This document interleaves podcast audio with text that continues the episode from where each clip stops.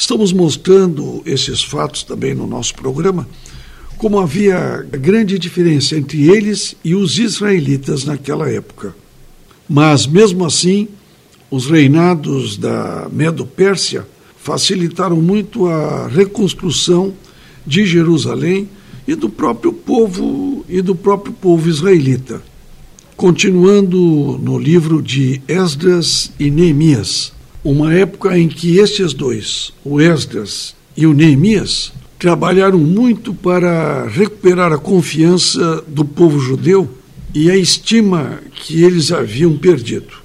A devoção de Esdras a Deus e a sua decisão de estudar, praticar e ensinar a palavra de Deus o prepararam para um ministério superior em Israel. Ele se dedicava ao estudo, à prática e ao ensino da lei do Senhor. Ele estudou os livros históricos e poéticos da Bíblia, a fim de compreender por que o Senhor tinha permitido que Jerusalém fosse destruída e seu povo levado cativo para a Babilônia, para terras pagãs.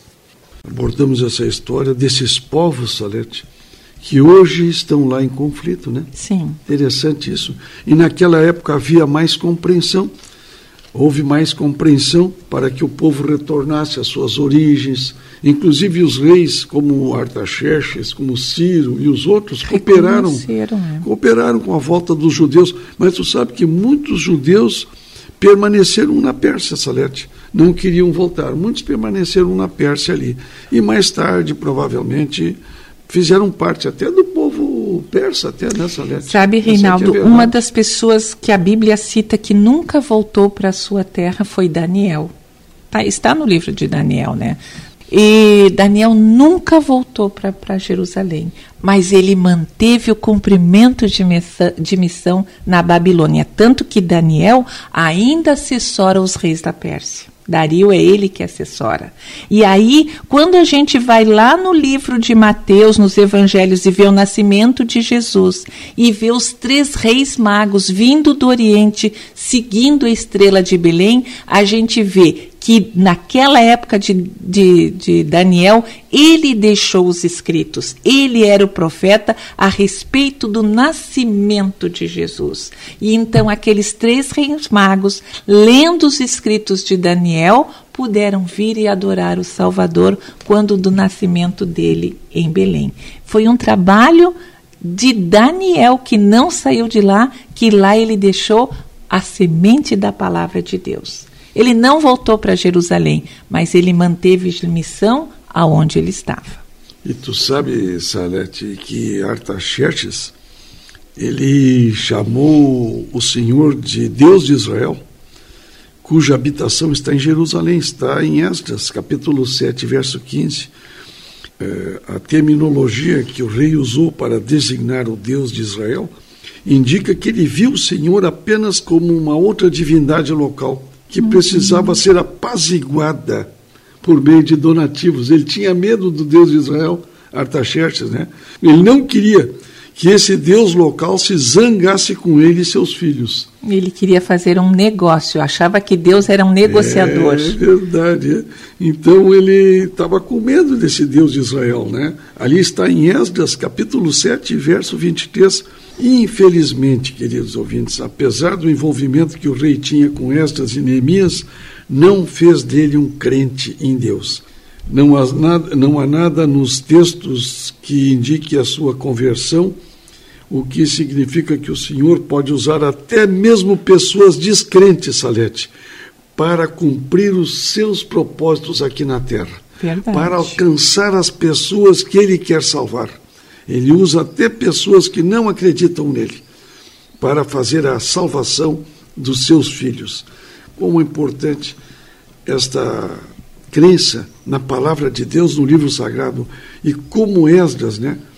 Como Esdras divulgou a palavra de Deus e a lei do Senhor, né? Ele teve que descartar muito do que havia aprendido nas escolas mundanas, pois sem dúvida, queridos ouvintes, muito desses conhecimentos estavam errados.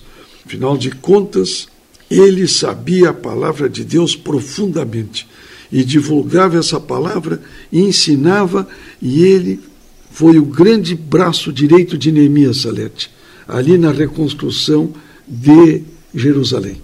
Ah, muito bem, é isso aí. Deus usa todas as pessoas.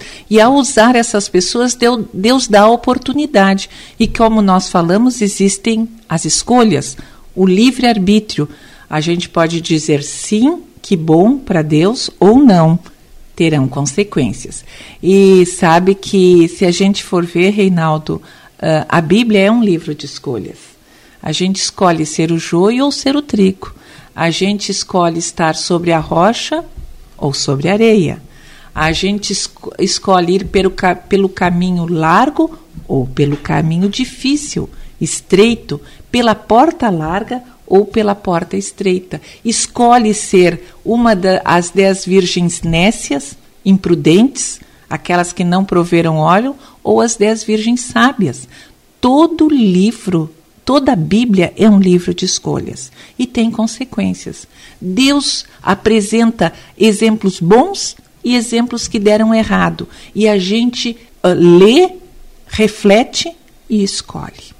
E a maneira como, como Deus nos ajuda é através do, do nosso anjo da guarda, dos seus anjos ao nosso redor e do Espírito Santo, que nos convence do nosso pecado, do juízo de Deus e da justiça divina. Isso sempre o Espírito Santo está falando conosco através de várias maneiras, inclusive de pessoas. Quem mandou ali uh, falar com os, com os reis persas foi Deus, através do seu Santo Espírito. Infelizmente, eles disseram não.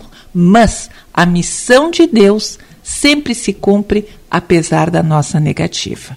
Oxalá que a gente possa fazer parte dos planos de Deus. Ele nos oferece, ele nos coloca na frente, né? E através do estudo da Bíblia a gente pode reconhecê-los e dizer sim, eu quero participar. Verdade.